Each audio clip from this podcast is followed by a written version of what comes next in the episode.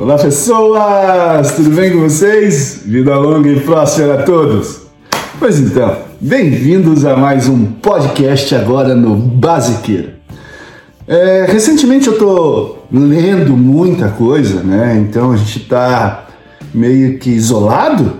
A gente tem que fazer outras coisas para não ficar tão bitolado assim. E eu decidi reler este livro. Quem tá vendo, quem está assistindo o podcast no, no YouTube, está vendo a capa do livro Star Wars, a trilogia, com enfoque na parte escura da força, Dark Side. E eu comecei a pensar a respeito disso e fazer algumas análises com a política contemporânea, o que está acontecendo no nosso dia a dia. E que, que tem a ver Star Wars com essa situação política contemporânea? O livro nos traz ali uma licença poética, vamos dizer assim. O George Lucas, por meio de mitos, arquétipos, ele acaba endereçando os problemas que muitas vezes a ciência não conseguiu equacionar, como bem e o mal, ordem e liberdade, vida e morte. E eu percebo que Star Wars ela instrui sobre o presente sensibilizando o nosso imaginário moral, como nos mitos e contos de fadas. E eu quero falar sobre isso nesse episódio de hoje. Né? Tentar fazer uma relação da política contemporânea de hoje, mas usando Star Wars. Fica aí, eu acho que vai ser bem legal.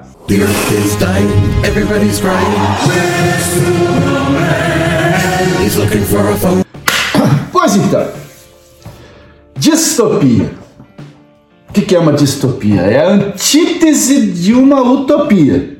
E isso é o que a gente mais encontra no mundo concreto que a gente sofre ilustrado numa ficção. Então a gente pode perceber que a história de Star Wars é uma distopia.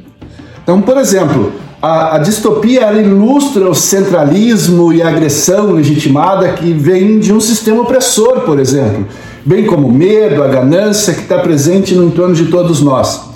E o George Lucas ele explora dilemas de milênios da história da humanidade, como a tensão entre o indivíduo e o império. E aí que surge a distopia, oferecendo esperança, por exemplo, que é um tema recorrente na série Star Wars. Só que quando a gente traz para os nossos dias, né, vamos fugir um pouco de Star Wars, vamos trazer para os nossos dias. O século XX ele foi marcado pelo declínio de religiões tradicionais no mundo, pela deterioração da ética, é, foi espremida pela proliferação, vamos dizer assim, política do totalitarismo. Então a nossa cultura, que é muito mais rica em recursos, ela foi empobrecida em princípios. Então nós temos desprezado a sabedoria e os conhecimentos que entrelaçavam gerações anteriores, parece que no mundo, principalmente no Brasil, nesses últimos dias, a gente tem se esquecido muito do passado, de aprendimento, de, de coisas que nós aprendemos no passado, né? na história brasileira. Né? Tem muita gente tentando voltar aí a 1964. É um absurdo esse tipo de coisa. E quando eu venho e olho para Star Wars, e começa a, a ver algumas coisas que George Lucas propôs aqui, eu acho que ele estava num outro mundo. Ou uma, uma coisa que eu pensei quando eu terminei esse livro, que Star Wars representou como se fosse um tsunami de valores permanentes dentro de um terreno de secularismo, de relativismo moral e até mesmo de niilismo. Nós temos muito para aprender com isso. E Nessa leitura que eu fiz, nessa releitura né, que eu fiz da saga e os arquétipos de Star Wars, eu consegui traçar alguns paralelos com o Brasil contemporâneo. Só que eu quero tomar um cuidado muito grande porque eu não quero falar de política aqui no meu canal, não vou citar nomes, tal, eu vou me, me ater muito mais aos aspectos de Star Wars. E dentro desses aspectos de Star Wars, consequentemente você vai conseguir fazer uma analogia, talvez com personagens da política brasileira. Num, num primeiro momento eu tenho que falar para vocês do meu impacto inicial, de como que eu conheci Star Wars. Junho de 1982, Então eu nunca vou esquecer daquelas duas horas que até então tinham sido as duas horas mais alucinantes da minha vida. Tá, jamais, antes ou depois, qualquer outra experiência causou tamanho impacto no meu imaginário. Talvez até por isso que eu sou fascinado por Star Wars. Tá? É... Desde quando eu vi o... as propagandas, o alguns poucos detalhes que a gente tinha acesso sobre esse novo filme que falava sobre galáxias, espaçonaves, guerreiros. Eu já tinha um pôster de um cara empunhando um sabre luminoso apontando para o céu, que era o Luke Skywalker e tal.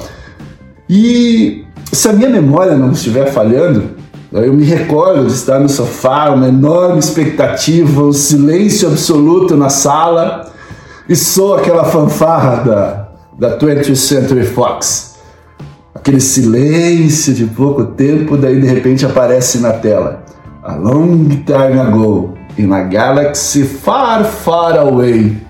Gente, aqueles créditos iniciais daqui não tinha nada a ver com o que aparecia os créditos tradicionais, que eram iniciais de atores e colaboradores, me aparece aquilo, um novo silêncio, impacto e de repente aquela porrada, aquele som explosivo ensurdecedor, a logo de Star Wars se distanciando no fundo infinito das estrelas. Pô, me arrepia só de pensar nisso. Daí vem a descrição das letras amarelas se arrastando assim profundo ao som daquela épica trilha de John Williams.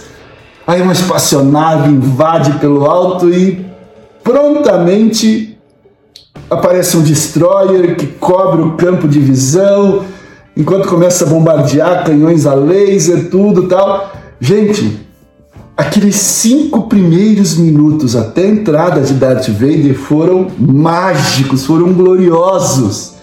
Eu tive a sorte de ter meus 10 anos nessa época.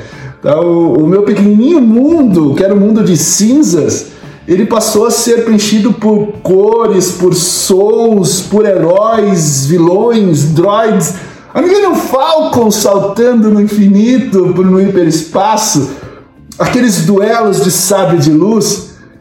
Gente, eu aplaudi o herói Luke Skywalker e os companheiros no completo êxtase. Pô, eu tô com 47 anos e ainda lembro dessas coisas, ainda sou fã de Star Wars, dá pra ver, né? Quem quer que me acompanha aqui, ó, consegue perceber que eu sou fã de Star Wars, tá? Muita camiseta, muita coisa, até uso muitos ensinamentos que vem da, da, da filosofia de Star Wars. Só que, falando um pouco da história do monomito que surge, como surgiu tudo isso, tá? o George Lucas ele foi influenciado pelo seu mentor e amigo Joseph Campbell, que é um mitológico autor do, do livro Herói de Mil Faces, escrito em 1949. Tá? E esse livro ele usa os arquétipos de Carl Jung. Então Campbell mapeou a estrutura fundamental dos mitos e religiões. Então a sua premissa inicial é que há um inconsciente universal aí que une os mitos de todas as eras, de todos os lugares. Todos os seres humanos creem, dividimos a mesma estrutura mental que acaba especificando que é um herói, uma donzela, um um perigo, uma jornada, um sábio.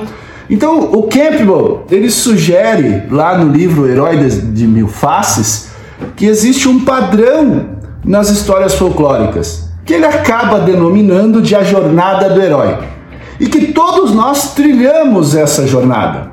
Aí que surge então um monomito, que possui o foco individual, que é distinto dos mitos nacionais, coletivistas, fundadores de ações. É, esses últimos tradicionalmente fomentam nos meninos o dever masculino de guerrear pela justiça e retidão. Então Campbell na jornada do herói diz que por outro lado o herói ele tem que ser instruído à reflexão interior. Instrui sobre superar ritos de passagem, alcançar o cumprimento de seu potencial, sempre contribuindo com a sociedade. Daí eu comecei a pensar, isso não existe só dentro de Star Wars. Tá, histórias como Harry Potter, Matrix, Senhor dos Anéis, e até Star Wars, eles acabam possuindo uma estrutura correlata. É, o futuro do herói, por exemplo, está no mundo ordinário que recebe um chamado, uma aventura, um desafio. É só ver lá o Harry Potter. E ele recebe uma carta da escola de Hogwarts. A mensagem que o Neo manda seguir o Coelho Branco, o chamado que o Simba tem para assumir o seu reinado, a entrega do anel para o Frodo, o pedido de socorro da Leia. Então, a princípio, o protagonista hesita em responder ao chamado. Só que ele encontra um mentor e recebe conhecimento e ferramentas. O Hagrid inicia Potter no mundo da feitiçaria. O Morfeu dá ao Neo a pílula vermelha. O sábio babuíno mostra a Simba que o seu pai está vivo dentro dele. O Gandalf prepara o Frodo para enfrentar os, os inimigos. O Obi-Wan Kenobi entrega a Luke o sabre de seu pai. Então, desafios e tentações irrompem nesse caminho sem volta no que o herói acaba fazendo é, aliados e inimigos. Surge aí uma experiência de morte. Se a gente for falar especificamente de Star Wars, a invasão da Estrela da Morte, a quase morte do nosso herói no esmagamento no compactador de lixo, tem uma aprovação, é a morte do, do, do Kenobi, e tem a recompensa, onde Luke resgata a princesa Leia e obtém as plantas baixas da Estrela da Morte. O herói, então, ele retorna temporariamente a seu mundo originário, mas as tribulações não cessam. Por quê? Porque sempre tem um antagonista. E nesse caso, um poderoso antagonista, uma sombra junguiana, que é o Darth Vader, que sempre persiste, que sempre está ali. E ele é preciso em uma aprovação sempre suprema, exigindo um sacrifício. Então, com êxito, que foi o caso da destruição da Estrela da Morte, o herói Luke descobre que pode usar a força e ele acaba sendo condecorado. O herói, que inicialmente era inocente, curioso, humano, idealista, prático, ele passa a empregar sua valentia e cumpre seu destino ao se transformar, restaurar e harmonizar e contribuir com a justiça. Só que George Lucas concebeu Star Wars em nove episódios sempre pautado que ele queria fazer três trilogias, cada qual com uma estrutura clássica em três atos. Então, isso tudo está explicado aqui nesse livro Star Wars, a trilogia. Então, a trilogia original é composta, pelo que foi mostrado no cinema, nos episódios 4, 5 e 6, e, e apresenta o período cronológico intermediário, aonde o Império, que já havia suplantado a República, que aparece nos episódios 1, 2 e 3, é, tem que ter uma saga concluída, e essa saga é concluída na trilogia atual, que é a 7, 8 e a 9. O arquétipo fundamental por trás disso tudo é a força. Tá? Que no universo Star Wars é real e tem base científica. Tá? Porque de acordo com George Lucas, a força é um campo de energia onipresente. Então, a concentração de organelas microscópicas, olha que coisa bonita. E essas organelas microscópicas que compõem a força têm um nome, chama-se midichlorians. Que coisa bonita, midichlorians. Então, os midichlorians habitam e habilitam o seu hospedeiro a evocá-la, a força, né? Então a força pode ser hospedada pelos Jedi, que é a ordem dos celibatários do bem, que sempre se desejam unir a ela, e pelos Sith, que são os vilões que manipulam para exercer poder. Então, pelo lado luminoso dos Jedi, a força representa amor, compaixão, serenidade. E pelo lado sombrio dos Sith, ódio, cobiça e agressão. Então, ao passo que a meritocracia determina quem se torna Jedi, entre os Sith só pode haver dois: um mestre e um aprendiz. O poder é central e o aprendiz usualmente assassina o mestre, tomando o poder para si. Então a gente consegue perceber que a força não possui uma ideologia. Ela não é de esquerda, conservadora, liberal ou progressista pois é uma energia impessoal que pode ser invocada por um Jedi ou por um Sith. No entanto, posiciona-se do lado sombrio, aquele que cobiça o que o outro possui, ou que tolera coerção sistemática para alcançar meta social ou pessoal. Fácil fazer uma analogia com o dia de hoje, com o que a gente está vivendo no Brasil. Não precisa pensar muito para a gente conseguir identificar quem é Jedi e quem é um Sith no meio disso tudo. Então, aquele que sente ódio de quem discorda ou intolerância ao diferente, ele se posiciona do lado sombrio, bem como aquele que abomina o comportamento pacífico de terceiros. Aquele que odeia o mal em demasia também. É só a gente analisar Anakin Skywalker, que depois veio a se transformar em Darth Vader. Ele afirma assim, num, num, se eu não me engano, é no episódio 2, no final do episódio 2: Se não está comigo, é meu inimigo? Eis que o Kenobi responde para ele: só um Sith julga apenas em preto e branco. Tem muita gente pensando em preto e branco hoje. O lado luminoso, por outro lado, ele rejeita a agressão, principalmente a agressão física, e admite apenas a legítima defesa. Então exige contínuo comedimento e controle das emoções, busca evitar ira, exasperação não há dúvida, né? os Jedi são mais próximos ao ideal dos liberais, vamos dizer assim. E falando um pouco da política dentro de Star Wars.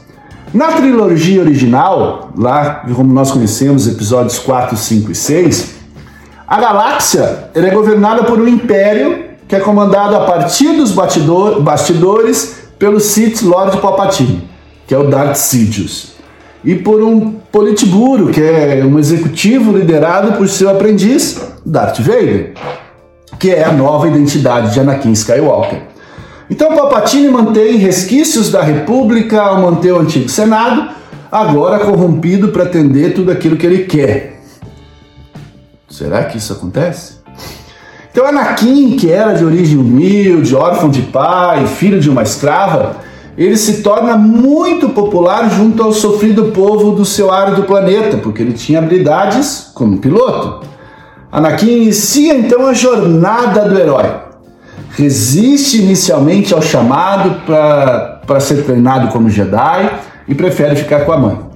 Só que Anakin não cumpre os ritos de passagem das tentações e desafios e acaba sucumbindo ao medo da perda, principalmente, é seduzido por Palpatine e torna-se aquele, aquele herói trágico que nós conhecemos. É um arquétipo clássico, né? Nos episódios 1, 2 e 3 de Star Wars, a galáxia é governada centralmente pela República e o poder é exercido pelo Senado. Os Jedi nessa época eram cerca de mil, de mil Jedi, e só o enclave dentro do governo que faz com que ele se transforme nos guardiões da paz e da estabilidade. Só que é um paralelo com o enclave de liberais. E a gente consegue ver isso claramente hoje no nosso Brasil. Nós estamos tendo essa briga de liberais e não liberais, neoliberais, que está uma bagunça imensa.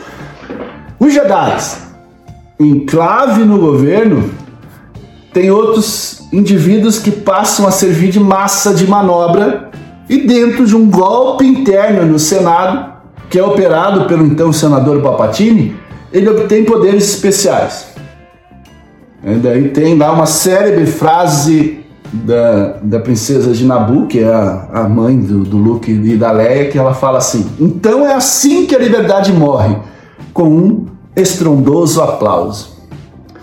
Os Jedi, então, eles foram manipulados a liderar uma guerra que não era deles, levaram a culpa e foram dizimados pelo agora chanceler supremo do Senado. Olha que nome bonito, chanceler supremo. Imagina se o cara decide colocar esse nome. Meu Deus! Palpatine. Então, por força do decreto 66, a Guerra dos Clones, como se revelou mais tarde, foi uma obra de uma intensa polarização artificial que foi articulada pelos Sith nas duas pontas a lição que eu consigo tirar disso tudo que a gente tem que pensar hoje. A gente tem que tomar um cuidado muito grande com isso hoje, principalmente no Brasil. Os liberais devem evitar viabilizar desígnios de terceiros. Eles têm que fazer o trabalho sujo e muitas vezes vão morrer no final. A outra lição é que não há por onde escapar em um governo democrático mundial ou galáctico, comandado por indivíduos do mal, que usarão o poder para eliminar seus adversários. As ditaduras modernas não se declaram ditaduras, mas elas corrompem a democracia por dentro. Olha bem o que está acontecendo no Brasil. Anos depois, já no Império, rebeldes se articulam sob a liderança da princesa Leia e também na época já general, apoiado por um anti-herói, o contrabandista Han Solo. Adoro Han Solo. Tá, que trabalha como chefe do crime organizado, Jabba, o Hunt. Eita porra! Então esse é o tema central né, de Star Wars. E os filhos vão redimir os erros do pai. Luke Skywalker orientado por seus mestres, Kenobi e Yoda, a usar força apenas para sabedoria e defesa. Luke ele acaba rejeitando a agressão frontal contra a combalida sombra de Darth Vader e joga fora seu sábio de luz no ápice da luta no episódio 4. Desculpa, no episódio 6, né, que e acaba se expondo e desarmado, Palpatine vai lá e ataca ele. Então Luke se diferencia dos demais heróis mitológicos ao declinar, aniquilar, aniquilar a força.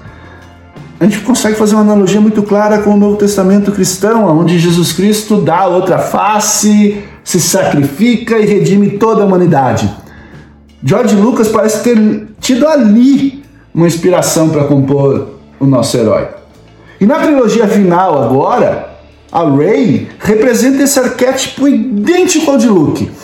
Tá? A heroína busca sabedoria, compreende o mal que existe em nós, principalmente, e aprende a lidar com ele. Tanto a Luke quanto o Rey são arquétipos dos liberais do dia de hoje, tá? que rejeitam a iniciação e a coerção à agressão física.